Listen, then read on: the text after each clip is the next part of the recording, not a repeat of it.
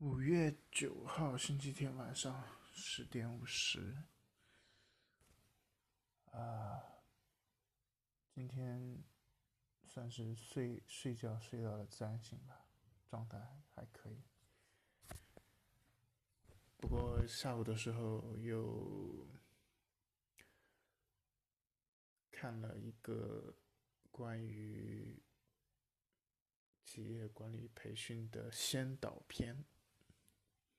因为从下个星期开始不是要线上开课嘛，在这之前要做一些准备。准备的第一个前提就是需要看一个大概两个小时的，呃，开课前准备。啊，听了我真的是没话说，听着感觉。什么什么都对，但是好像高到不是我们这种普通小公司去尝试的。里头所有的举的例子全部都是国内，然后国外各种厉害的公司的例子，动不动就是战略啊。什么集团啊，老总啊，啊，什么企业高管啊，这一类的词汇，基本上跟我们关系其实从实际来说，其实没那么大的作用吧，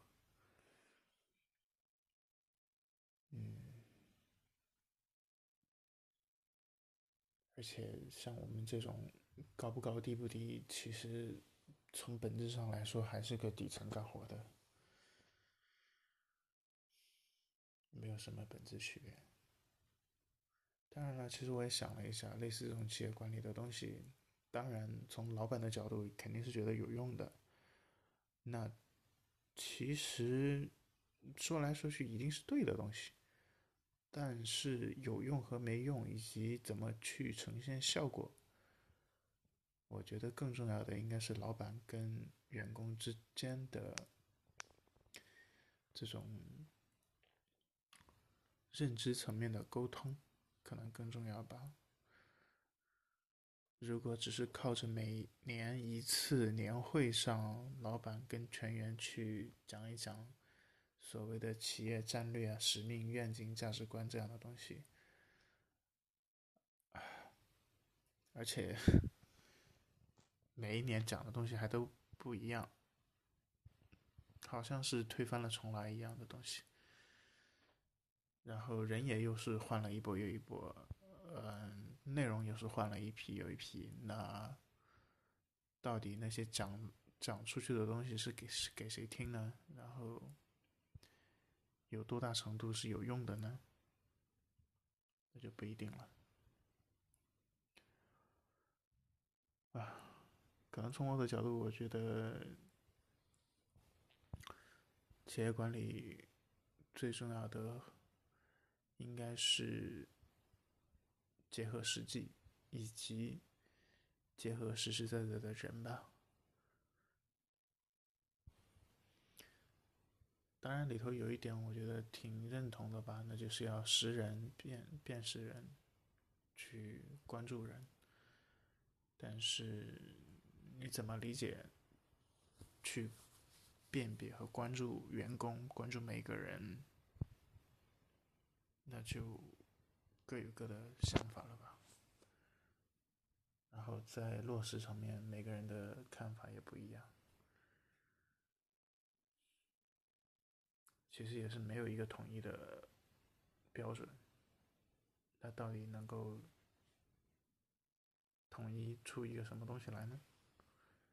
就不知道了。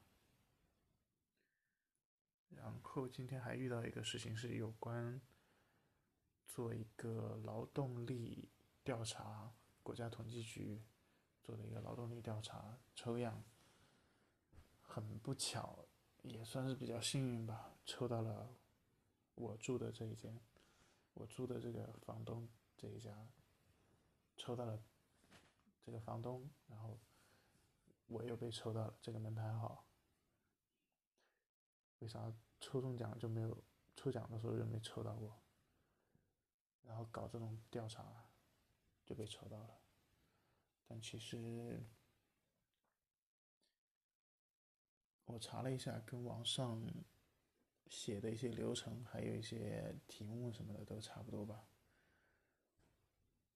然后本来是应该，呃，隔几天之后单独找时间，呃，调查人员拿着 iPad 来录各种问题的答案，但实际情况是，呃，为了方便起见。只能提前先把问题都准备好，然后当天来了，他自己就照着我们填的表格上的东西自己录一遍就行了。然后临走之前还送了一个小礼小礼品吧，就是一个毛巾。唉，怎么说呢？这个东西。说有用就有用，说没用也没什么太大作用吧，就好像人口普查一样，然后说是这个劳动力普查也是跟着人口普查来的，先做完人口普查，然后再做这个劳动力调查，但好像这个人口普查的事情数据好像还一直没有公布呢，也不知道到底结果是好还是不好，等着官方的宣宣布吧。OK，今天就聊这么多，晚安。